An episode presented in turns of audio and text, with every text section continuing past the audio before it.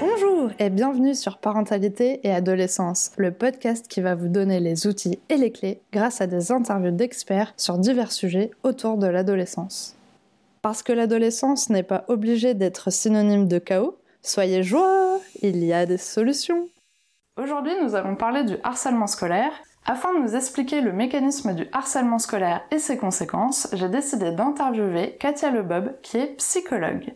C'est parti pour l'interview. Bonjour Katia. Bonjour Sarah. Alors pour commencer, est-ce que vous pouvez vous présenter s'il vous plaît? Bien sûr. Alors je suis Katia Lebob, je suis psychologue clinicienne spécialisée dans l'enfance et l'adolescence et la famille. D'accord. Je travaille en cabinet libéral euh, depuis 2016 après une longue expérience institutionnelle, notamment avec les enfants et les adolescents en CMPP, c'est-à-dire en centres médicaux psycho pédagogique. D'accord.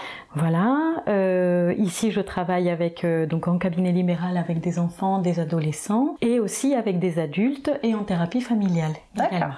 Ok, donc il y a plein de facettes euh, qui sont à votre disposition donc pour aider tout type de personnes. Voilà. Aujourd'hui, on va parler du harcèlement et j'aimerais bien que vous nous expliquiez du coup ce que c'est le harcèlement, comment ça se met en place. D'accord. Alors avant peut-être d'expliquer qu'est-ce que c'est exactement le harcèlement et comment il se met en place, faut peut-être euh, parler un petit peu de ce que c'est l'adolescence et comment elle se construit. L'adolescence c'est une étape de la vie qui est un passage, voilà, on va le dire comme ça, où euh, l'enfant n'est plus enfant et euh, cet enfant en devenir adulte n'est pas tout à fait adulte. Donc ce qui se passe dans cette période de transitoire, c'est que pour se décoller de cette enfance, l'enfant va va commencer à se décoller aussi de la sphère familiale et investir tout un monde de pères qui est à sa disposition pour s'identifier à eux dans les choix, les, euh, les idées, les voilà. Et c'est ce qu'on nous on appelle les, les groupes d'affiliation. Donc il y a tout tout plein de groupes d'affiliation qui vont pouvoir se construire selon les goûts, selon les affinités, selon les échanges qu'il peut y avoir. Alors il peut y en avoir à l'école, au collège, au lycée, il peut aussi y en avoir dans la salle de sport par exemple, ou euh, à la piscine, euh, ou dans le quartier avec les voisins. Mais c'est vraiment un moment où les adolescents se construisent, se construisent en groupe, et ce groupe permet le passage dans l'adolescence, et puis après ça permet le passage également dans l'âge adulte. C'est dans cette constitution de groupes-là, de nouveaux groupes d'appartenance, que peuvent se produire les phénomènes de harcèlement. Alors, le harcèlement scolaire, c'est quelque chose qui est très spécifique donc à la sphère scolaire. Et ce sont des, des, comportements qui vont euh, venir s'installer de la part d'un individu ou plusieurs, parce qu'à l'école, les enfants, les adolescents sont aussi en groupe. Donc, c'est un, un, un enfant, alors là spécifiquement un adolescent, plusieurs adolescents contre un ou plusieurs membres d'un autre groupe qui ciblent donc euh, à nuire de façon sont répétées, systématiques, pendant une durée assez longue aussi, donc une temporalité euh, qui s'étale sur euh, plusieurs semaines, plusieurs mois, voilà, un an des fois, euh, et qui finalement, dans les dires, dans les paroles, peuvent être très violents, très agressifs, vont vraiment atteindre la personne dans son estime d'elle-même, ce groupe de personnes aussi dans son estime d'elle-même, parce que ce que ça vient signifier, c'est que la différence n'est pas bonne, qu'on soit trop ou pas assez, c'est quelque chose qui vient vraiment cibler que c'est pas du bon et que c'est pas à garder et que c'est vraiment à jeter à la poubelle. D'accord C'est comme ça que ça se constitue. Donc c'est quelque chose qui vient s'exercer d'une personne à une autre, d'un groupe à un autre, de façon durée répétée, violence verbale, D'accord Il peut y avoir aussi de la violence physique, alors c'est celle qui se repère le mieux, heureusement, euh, mais les deux euh, entraînent finalement des atteintes psychiques, psychologiques pour la vie et le développement des adolescents. D'accord. D'accord. Vraiment, ce qu'il faut retenir, c'est que le harcèlement scolaire euh, vient se fonder euh, dans les groupes qui se créent à l'école et qui visent euh, la négation de la différence d'autrui. D'accord. D'accord? Ok. Merci beaucoup, c'était très très clair. Euh, alors maintenant, comment on peut savoir si son adolescent est harcelé au collège ou au lycée? Alors savoir exactement, c'est quelque chose qui peut être très compliqué. Alors, soit vous avez un adolescent qui vraiment est en lien avec la famille, qui va pouvoir beaucoup verbaliser auprès des parents, même auprès des copains, des cousins, par mhm. exemple, parce qu'il n'y a pas que les parents dans la sphère familiale, et qui va être très à l'aise avec ça. Soit finalement, vous avez un adolescent qui va être un petit peu en retrait de par aussi euh, l'arrivée de cette vie personnelle très différenciée aussi de la sphère familiale, et, et qui euh, ne va pas forcément donner des signes. Hein, euh, direct. Euh, les signes euh, qui viennent un petit peu euh, parler de la place du harcèlement scolaire auprès d'un adolescent se, ressemblent à, ceux finalement d'un enfant qui a subi, alors quand le harcèlement est très installé, hein, un enfant ou un adolescent qui a subi un stress post-traumatique par exemple. Hein, tout d'un coup, un enfant qui, qui dort très bien va commencer à avoir des difficultés d'endormissement par exemple. il va commencer à avoir des cauchemars et des réveils nocturnes qui l'empêche après de se rendormir. Et notamment au, moment de l'arrivée hein, de ces moments scolaires, euh, du dimanche au lundi par exemple, hein, ou, euh, ou du, euh, du, mercredi soir au jeudi, ou juste avant le retour à l'école après une période de vacances. alors il y a le sommeil qui peut être perturbé, il y a aussi les possibilités d'attention et, et d'investissement scolaire, c'est-à-dire un adolescent qui est très à l'aise et, et, très intéressé par tout ce qui est du domaine scolaire. Tout d'un coup, il y a une perte d'intérêt, une distanciation par rapport aux apprentissages, alors une difficulté à investir tous ces domaines qui avant étaient euh, fortement euh, attrayants pour lui et euh, voilà. Donc et des fois il y avait des avec des comportements d'agressivité associés aussi. Quand le parent va dire ah mais tiens tu n'as pas fait tes devoirs qu'est-ce qui se passe? Alors l'adolescent il va ronchonner un peu. Il va se montrer peut-être un petit peu violent il va claquer des portes voilà. Toutes ces petites choses qui n'étaient pas forcément présentes avant euh, vont venir ou doivent alerter le parent sur un changement. Alors ça peut être un changement aussi dû à l'adolescence. Bah Mais c'est pas quelque chose qui s'installe de cette façon progressive comme ça. Et surtout, ce qui peut venir alerter le parent, euh, c'est que c'est vraiment accompagné d'une grande inhibition et d'une grande solitude pour l'adolescent. C'est-à-dire que tout d'un coup, il n'y a plus de copains, il n'y a plus d'amis à l'école, il n'y a plus d'appels téléphoniques, il n'y a plus de sorties, il n'y a plus de lien avec ces autres qui font groupe et qui lui permettent finalement, qui peuvent lui permettre de se restaurer. Tout d'un coup, l'adolescent est vraiment isolé, renfermé et avec ces petits symptômes, ces petites symptomatiques là qui alertent et, même hein, chez, des, chez des adolescents, on peut même voir aussi des, des difficultés de comportement alimentaire par exemple qui vont se mettre en place hein, avec cette idée qu'on n'est pas suffisamment bien dans son corps. Voilà, toutes ces petites choses-là qui sont propres aussi à ce passage adolescent mais qui viennent s'installer de façon répétée et à nouveau dans la durée aussi. D'accord. D'accord. Du coup, maintenant que vous nous avez expliqué comment on peut essayer de repérer en fait mhm. ces, petits signaux-là, si du coup on voit que l'adolescent est mhm. harcelé, enfin on comprend que l'adolescent est mhm. harcelé, Comment doit-on réagir? Alors, je, je, pense que la, une des principales choses euh, à surtout ne pas faire par les adultes référents, parce qu'à nouveau, il n'y a pas que les parents qui sont concernés, c'est vraiment tout l'environnement adulte et adulte responsable de l'adolescent euh, doivent être concernés par ce problème d'harcèlement scolaire. Alors en France, euh, alors il y a des études qui ont été faites en 99, donc qui sont un petit peu vieilles, d'autres en, en 2010, qui disent que finalement il y a un enfant sur 10, un adolescent sur 10 qui va être victime de harcèlement scolaire. Donc c'est quelque chose quand même qui est important. Un enfant sur 10, ça fait beaucoup. D'accord? Et les conséquences aussi sont graves. Donc, donc les adultes doivent se sentir vraiment concernés par cette problématique-là qui en est une en fait et ne pas la banaliser. Parce que ça peut en fait arriver que les adultes, sans s'en rendre compte, qu'un professeur, qu'un pion au collège, voilà, qu'il contribue à ce phénomène de harcèlement en disant mais non, t'inquiète pas, c'est que des chamailleries. Ah, non, c'est rien ce qui t'a été dit, oh, mais alors tu vas pas faire ta chochotte.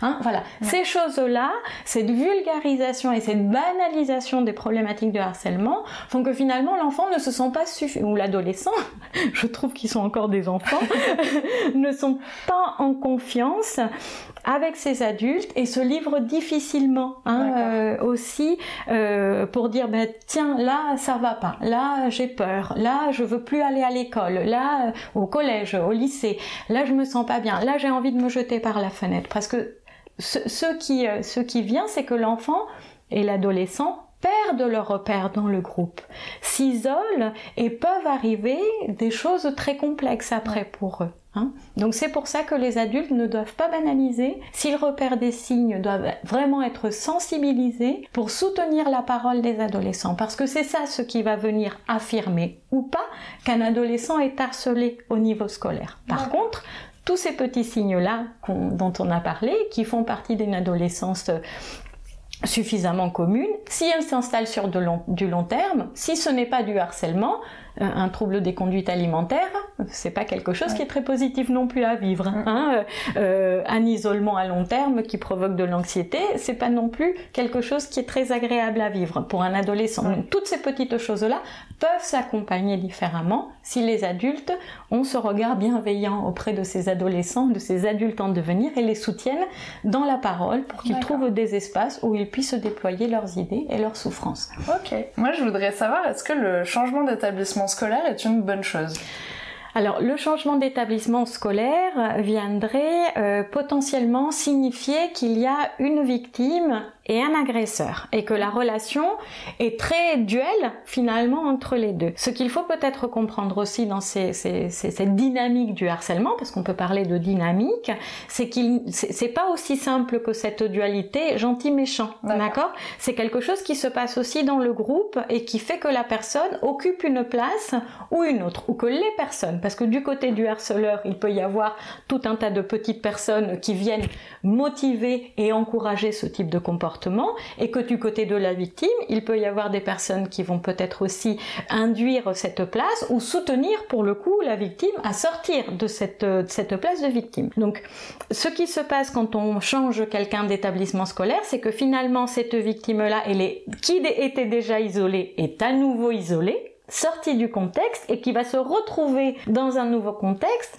sans forcément avoir eu le soin psychique ou le soin psychothérapeutique nécessaire pour se reconstruire après hein, euh, ces moments douloureux. Donc peut-être que ce qui est intéressant, c'est qu'en effet, Peut-être que des fois c'est quelque chose qui peut être positif hein, euh, pour certains adolescents de sortir du collège, du lycée et d'aller découvrir un ailleurs avec une autre posture, etc.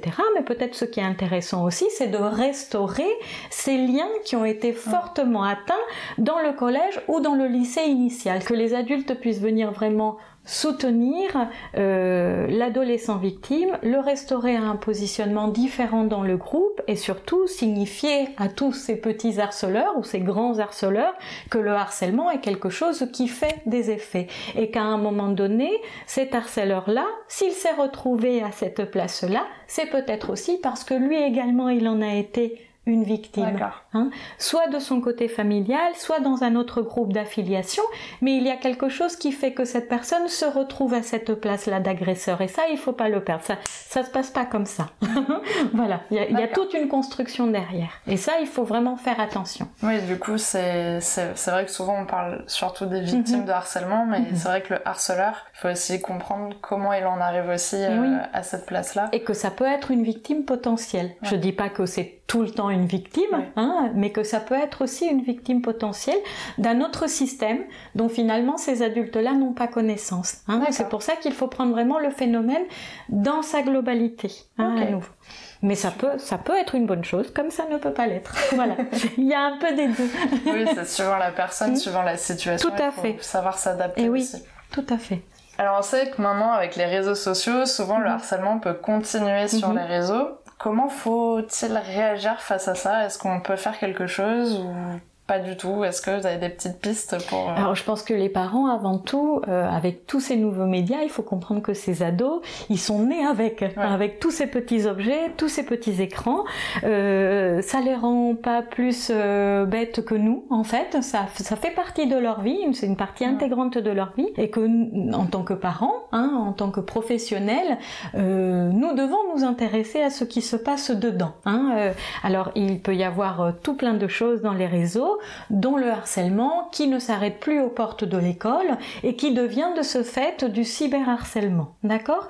Donc il y, a quelque chose qui change comme ça parce que euh, généralement, alors avant, quand, ces écrans, quand ces réseaux n'existaient pas, l'adolescent sortait de l'école, il pouvait retrouver d'autres groupes d'affiliation et venir se restaurer hein, dans ces groupes-là, fermer les portes de la maison, avoir une famille suffisamment contenante, suffisamment porteuse et finalement, voilà, arrêter, arrêter tout ça, avoir du repos, voilà, avoir du souffle, des moments de d'autres choses, hein, d'autres richesses.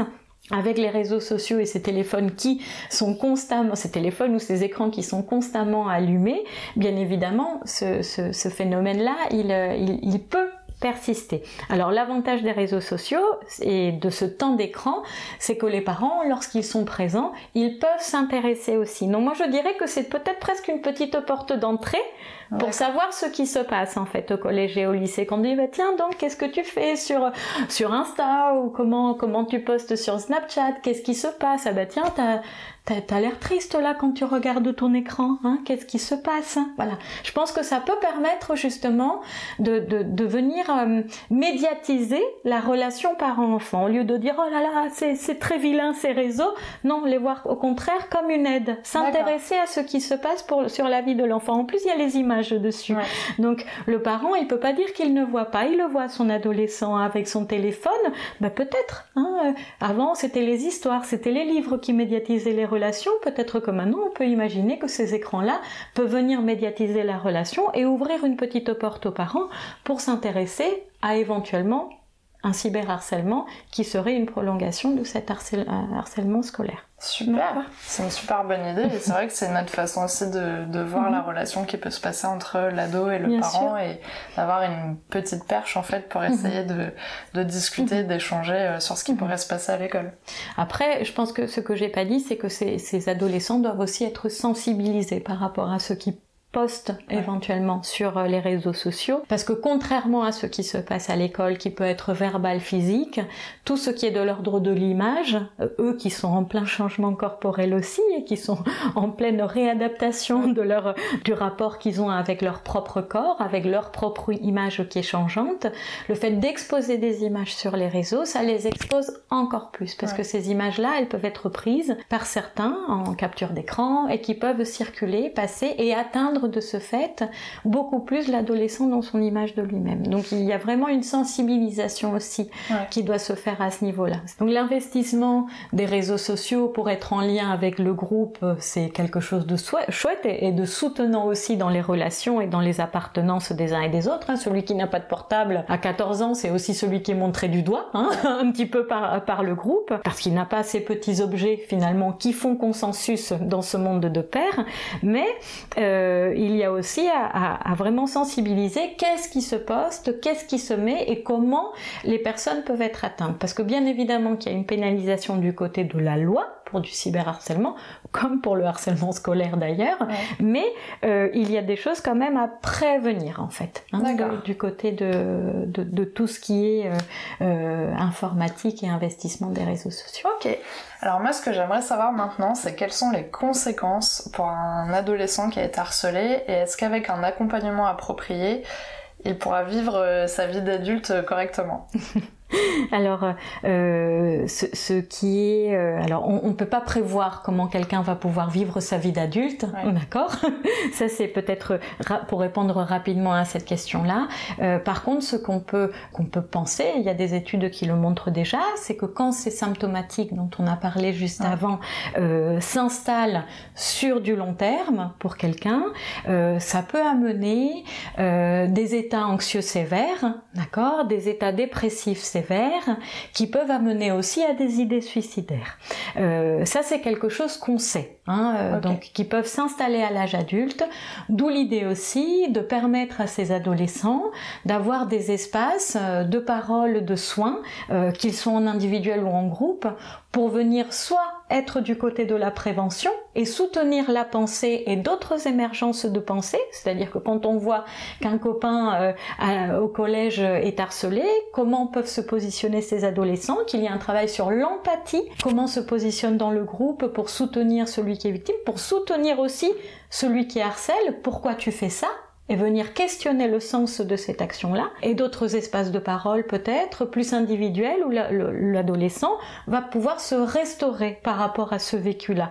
Parce que bon, des coups physiques, euh, non seulement ça laisse des traces dans la tête, mais aussi ça laisse des traces dans le corps. Hein, ça fait en sorte que tout le monde a été témoin que c'est lui qui n'a pas été le plus fort. Ça peut aussi s'interpréter comme ça. Donc ce qui est important, c'est venir restaurer cette image que l'adolescent peut avoir de lui-même pour que cette image qu'il va avoir à l'âge adulte puisse se porter pour le mieux, hein, finalement. Voilà. Mais malheureusement, on ne peut pas prédire. D'accord. Hein Nous ne pouvons pas prédire. Alors maintenant, on arrive à la question pour les auditeurs. Est-ce que vous avez un message à transmettre aux parents qui nous écoutent aujourd'hui? Euh, un message à transmettre aux parents. Alors euh, peut-être que ce qui est intéressant pour les parents, c'est aussi euh, de voir la complexité de la situation. Et ça, c'est quelque chose à laquelle il faut être vraiment en état d'alerte et, de vigilance. ce n'est pas simple la vie d'un adolescent. Hein. il faut vraiment l'accompagner, le soutenir. Les mouvements qui se passent en famille sont des fois complexes aussi pour les parents, hein, qui peuvent être confrontés à des moments d'opposition, même désemparés dans leur rôle de parent, ne pas trop sachant comment s'adresser à, ces ados qui s'enferment dans les chambres.